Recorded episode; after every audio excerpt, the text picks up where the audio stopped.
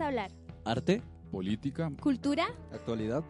apaga tu miedo, enciende tu mente. Conectémonos para el cambio. Metamorfosis. Juventud en Movimiento. Bienvenidas y bienvenidos a este regreso de Metamorfosis Podcast. Aquí estamos de vuelta para traerles información relevante para la vida digna en nuestros territorios.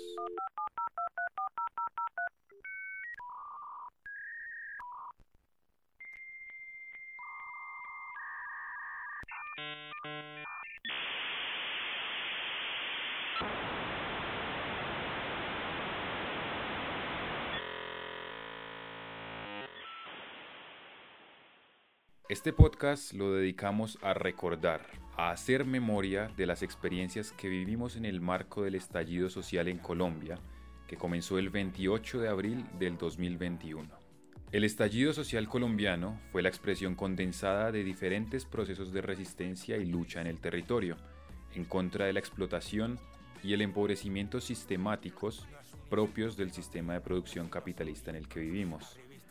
Muchas personas rastrean los orígenes más recientes del estallido social hasta el año 2018, donde vivimos un paro estudiantil a nivel nacional que exigía principalmente la educación pública, gratuita y de calidad que hasta la fecha se ha negado por parte del Estado y sus instituciones.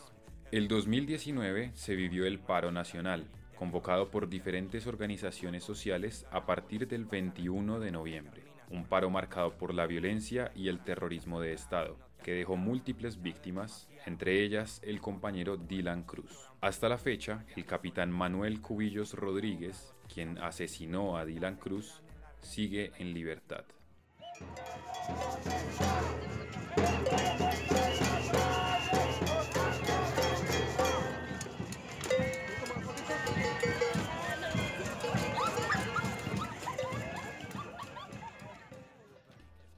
Pleno contexto de pandemia global, con las cuarentenas obligatorias y la vulneración sistemática de derechos humanos que ésta significó, el 9 de septiembre de 2020, las ciudades de Bogotá y Soacha viven unas jornadas violentas de protestas masivas y represión estatal, producto de la tortura y el asesinato del estudiante Javier Ordóñez a manos de la policía en plena vía pública. El patrullero Juan Camilo Lloreda uno de los responsables del asesinato de Javier, fue sentenciado a 20 años de cárcel. Ante la crisis económica agudizada por la pandemia y una pésima política social y económica interna, el gobierno nacional propone una reforma tributaria que perjudicaría principalmente a las clases populares del país. Por este motivo y las demás razones acumuladas a lo largo del tiempo, las comunidades del país convocan nuevamente a un paro nacional que iniciaría el 28 de abril de 2021. El paro nacional del 2021 tuvo una convocatoria y unas características propias de un estallido social que despertó las simpatías y las acciones organizadas de buena parte de la población, que entendió y tomó como propias las banderas de lucha por la vida digna y el territorio. Este fue un paro que se prolongó intensamente durante varios meses y se extendió de forma más atenuada incluso otros meses más, a través del trabajo de construcción y fortalecimiento social en el territorio. Este paro también fue marcado por la violencia y el terrorismo de Estado, que dejó, entre muchas otras cosas, un saldo de 83 asesinados, 96 víctimas de violencia ocular, 35 víctimas de violencia sexual, 1.661 víctimas de violencia física por parte de la fuerza pública y 2.053 detenciones arbitrarias esto según la información recolectada por la ONG Temblores. Sabemos y somos conscientes que muchos de los casos no son denunciados ni registrados.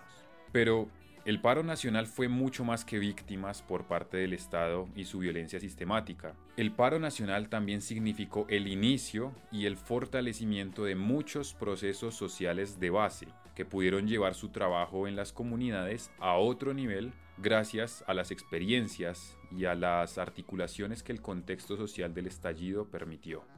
Hoy, a un año de iniciado, queremos recordar y hacer memoria de algunas de las potencias de las que fuimos testigos durante los álgidos días del paro nacional del 28 de abril, con todo el respeto y la empatía que los procesos sociales de resistencia merecen. ¡Viva el paro nacional! ¡Esta lucha no es de uno! ¡Esta lucha no es de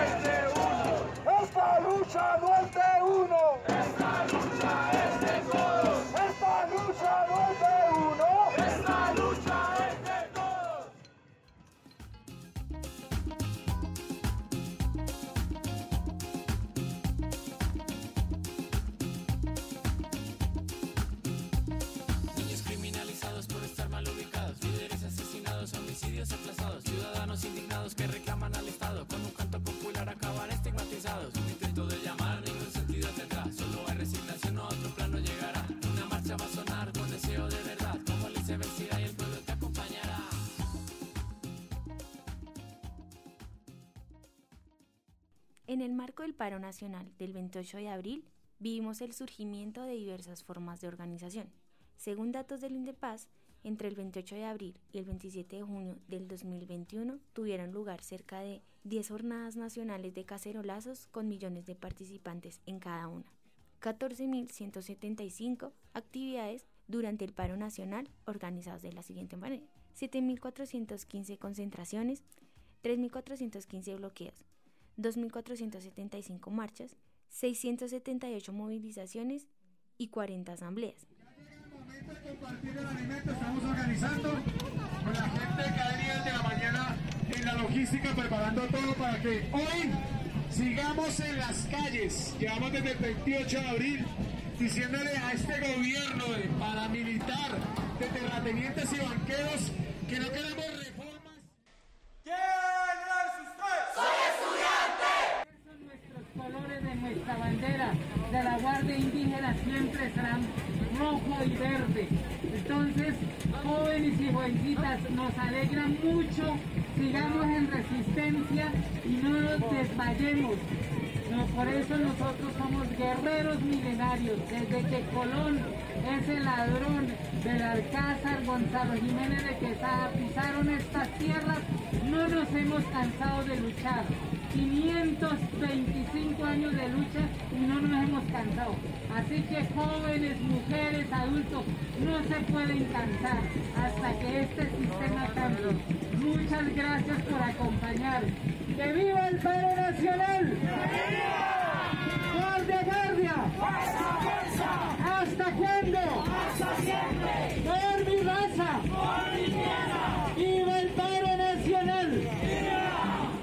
Muchos de los actores sociales que se vieron en el paro nacional, jóvenes quienes se encontraron en las calles alrededor del trabajo comunitario, encontraron formas alternativas para construir espacios de rebeldía y resistencia. La posibilidad para gestionar la alimentación, el encuentro, la seguridad, entre otras, en este contexto nos muestra que sí es posible y no solo necesario la unión y el trabajo colectivo. particularmente eh, aquí en Bogotá se han creado diferentes fondos de apoyo a las líneas que nos comentaba Camila. Entonces existe pues donaciones a la primera línea, eh, a la segunda línea, pues a todos, digamos, las personas de salud que están atendiendo los casos de las personas heridas, ya que estas no pueden ser trasladadas a centros hospitalarios porque la policía está esperándolos allí para capturarlos. Eh, hay donaciones para las ollas comunitarias. Digamos que se han desplegado diferentes ayudas dependiendo de las líneas. Entonces sí ha habido una, una gran respuesta por parte de la comunidad pues al apoyo de las diferentes personas que se están eh, articulando, moviendo frente al paro. Eh, aquí en Bogotá hay, se instaló un campamento en el portal de la Resistencia, que era antiguamente el portal de las Américas, que es pues eh, un lugar, digamos, los portales acá es donde llegan o finalizan las operaciones, los articulados de transporte, ¿sí? Entonces allí pues se montó un campamento eh, pues el cual también tenía una guardia comunitaria en el cual pues las personas eh, se rotaban para realizar diferentes actividades y también para atender las necesidades del campamento. Entonces, el tema de cocinar, el tema de supervisar la seguridad, el tema de las actividades que se desarrollaran y demás. Entonces, sí, efectivamente se han creado, se podría llamar así, comunas para eh, cubrir esas necesidades. También eh, estas, digamos que estas ayudas buscan no solamente, no se buscan solamente solucionar problemáticas alrededor del paro, sino también dar respuesta a lo que ha sido la pandemia.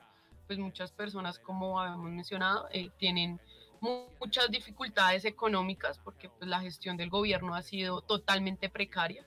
No se ha visto una ayuda real, ha sido eh, paliativa, pero pues no ha tenido ningún impacto positivo, por el contrario, se han utilizado precisamente para seguir desviando fondos, eh, para seguir aumentando los casos de corrupción, que ya son bastante aquí. Entonces, sí, la solidaridad ha sido una excelente respuesta que se ha tenido y pues eso yo lo podría hablar puntualmente acá de Bogotá, eh, pues lo que tenemos, digamos, conocimiento también es que ciudades como Cali, en Pasto y pues en varias ciudades ha sucedido lo mismo. No solamente ayuda de personas acá dentro del territorio, sino también personas en el exterior que pues eh, han movido bastante todo lo que está sucediendo aquí y pues también se han unido a campañas de solidaridad y propaganda. La práctica política se hace efectiva necesariamente en el espacio es allí donde socializamos, donde se pueden ver y se desarrollan nuestras relaciones de producción y de consumo, pero también nuestras relaciones simbólicas, de los sentidos que le damos a la vida, a nuestra existencia colectiva, de nuestras cosmovisiones y esperanzas. Las paredes hablan y denuncian, construyen sentidos, muchas veces contrapuestos a los proclamados por las instituciones de la modernidad y los grupos ostentores del poder político. Es así como el graffiti, la pintura, la serigrafía y el dibujo se hacen importantes para la transformación social, ya que la del espacio ya está declarada en su misma actividad, aunque también declaran otras formas de convivir con el ambiente y la naturaleza. La acción política de las personas no empezaba y terminaba únicamente en las concentraciones de protesta durante el paro nacional, sino que también se desarrolla la acción política mientras caminamos por las calles y edificios de nuestros territorios. El sentido lúgubre, voraz y decadente del capitalismo se materializa en la rigidez estética del paisaje urbano, del rojo del ladrillo y el gris del concreto. Su máxima es la uniformidad, que así como este gobierno se opone a la diversidad, a la pluralidad, al color y a la alegría. Puede que en otros tiempos y en otros contextos el movimiento graffiti sea caracterizado por el personalismo y los intereses personales de popularidad y prestigio técnico, pero el día de hoy, las compañeras invitadas nos mostrarán precisamente lo contrario, que su actividad es llevada a cabo gracias a la autogestión entre diversas personas y colectividades, que el arte gráfico no significa el yo, sino el nosotros. Nos comentarán cómo es que viven la resistencia gráfica día a día. Si antes del estallido social sus intervenciones en el espacio ya expresaban construcciones o sentires colectivos, pero también cuáles intervenciones fueron capaces de movilizar las voluntades de decenas o cientos de personas, y cómo su misma actividad se articuló con otros procesos organizativos para potenciar su magnitud. Eh, pues en lo personal, no sé, la, la realidad, teniendo en cuenta que pues mi entorno siempre está pues como plagado de esa calle, entonces como que siempre es como acostumbrarse, no sé, a llevar calcas en, en el canguro, a llevar marcadores, a llevar de vez en cuando un vinilo o una lata. O sea, sí, cosas que de vez en cuando yo vea como un muro y diga como, uff, vamos a tirarnos esto de una, ¿sí? Entonces, como que ya desde ahí, o sea, comienzo a ver como que en, en mi día a día siempre va a haber arte, o sea, siempre va a haber algo que yo diga como, uff, voy a tener las herramientas justas como para salir hoy a rayar, si me hago entender. Y que en un momento espontáneo vaya caminando por la calle y vea un muro, es como muy gratificante verlo. Y más sabiendo que yo las herramientas que llevo todos los días, entonces como que se vuelve muy gratificante ese tipo de cosas. Eh, no sé, también vivo mucho el, el graffiti y el, pues el arte urbano en general de la resistencia. eh, teniendo en cuenta que la gran mayoría de mis parceros también pintan, o sea, y no solo es eso, sino como que las colectividades al entrado siempre han tenido como esa resistencia gráfica y más como, como que se expandió muchísimo durante el paro nacional. Uy, yo creo que de esas cosas principales serían como, sí, o sea, la expresión de cómo yo veo el mundo. Entonces, como esa forma de cambiar el mundo a base de cómo yo lo veo y cómo lo transformo día a día. Por ejemplo, lo que decía también al final era que, por ejemplo, esas expresiones de arte también se veían muy reflejadas en el paro y pues que, por ejemplo, del municipio del que yo soy, que es Madrid con Dinamarca, se hicieron muchas, se hicieron muchísimas obras relacionadas al paro, por lo menos en mi colectivo, mm, que es un colectivo netamente de graffiti. Entonces, eh, durante ese, ese lapso de tiempo que fue el paro, se vio muy reflejado como esa transformación al mundo, o sea, y principalmente no solo al mundo, sino principalmente al país. Pues igual yo creo que antes del paro, pues sí, el estallido social, eh, las intervenciones como que se expresaban mucho, porque igual como que siempre después de hacer una bomba, un tag o algo así, siempre se dejaba como esa, esa marca que, no sé, me parece como indispensable, que era, no sé, la CAB, el 1312, o ese tipo de cosas que como que, por lo menos para muchos de nosotros que pintamos, como que igual significa muchísimo.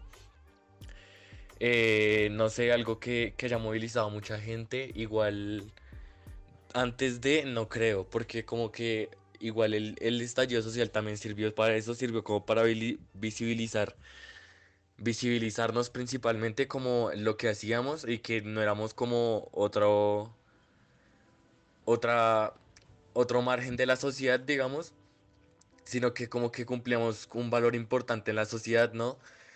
Pero uno de esos, de esas que, de esos de esos murales, por así decirlo, que, que conllevaron a mucha gente, se realizó acá en Madrid y fue en el puente de la variante. No sé, pintaron unas 50 personas por ahí, igual también con, por ejemplo, ese, ese mural se pintó con Toxicomano y con DJ Lu. Entonces también fue algo bastante valioso y muy importante. Pues es que como que mi actividad se, integró con otros procesos colectivos, principalmente fue por, sí, como por ese constante ir y venir de, decir como tome mis calcas, mire mis tags. Entonces como que era más principalmente para hacerse conocido, entonces ya como que se iban integrando a las colectividades, entonces, y que iba ayudando muchísimo, ¿no? Eh, la autogestión ha sido muy, muy difícil, igual aún así, antes y después del paro también ha sido muy, muy difícil, porque aún así hacer, hacer graffiti en este país es muy caro. Porque, no sé, por ejemplo, las, o sea, una lata económica y buena, igual 10 lucas. Eh, un vinilo igual ya pasa de 5 mil. Eh, las brochas ya son caras, ya 20 lucas, igual. Mm, no sé, hacer calcas en serigrafía, por ejemplo, ya es muy caro. Eh, entonces como que nos queda ese recurso de decir como del rebusque, del famoso rebusque. Entonces como que siempre era ese constante buscar de, mm, de no sé, por ejemplo, los papeles que dan en las floras para las etiquetas, uno los cogía y hacía calcas, por ejemplo. Eh, el vinilo que sobraba de cuando pintaba una casa, uno iba y lo pedía. Entonces era, sí, era ese constante rebusque y también la magnitud que conllevó esto, pues fue, fue hacer varios murales durante, durante el estallido. Que, no sé, por ejemplo, uno de los más fuertes que hicimos, que lleva como nombre Crimen in the City, que lleva un balazo y pues el, em, el 1402. Eh, ese, por ejemplo, ese fue uno de los que nos censuraron. Y ya básicamente, entonces entonces la autogestión yo creo que sería lo más importante en este proceso, que llevamos muchos y que por lo menos en este municipio se lleva a cabo. Y, y que otra cosa que me faltó como resaltar era como también, igual ese, gracias a esa autogestión que guiamos, también era como ese constante choque con la policía, eh, que igual siempre se desenlazaban peleas o en terminar en el CAI o en correr y terminar en barrios que uno ni siquiera conocía, pues precisamente para eso, para que probablemente no lo cascaran o quién sabe dónde terminara, ¿no? Eh, y durante, durante esos murales que hicimos en, en, el paro también pasó un par de veces eso. Que igual ya no tanto porque nos, como que igual la gente nos resguardaba muchísimo y eso también fue algo muy valioso y muy bonito. Es que la gente como que igual siempre estaba muy pendiente de nosotros y como que no dejaba acercar a la policía por ninguna razón hasta que termináramos. Gracias a quienes nos acompañaron en este podcast. Les invitamos a compartirlo y a que nos sigan en nuestras redes sociales. Estamos en Facebook e Instagram como arroba metamorfosradio. Les invitamos a que escuchen nuestros próximos episodios.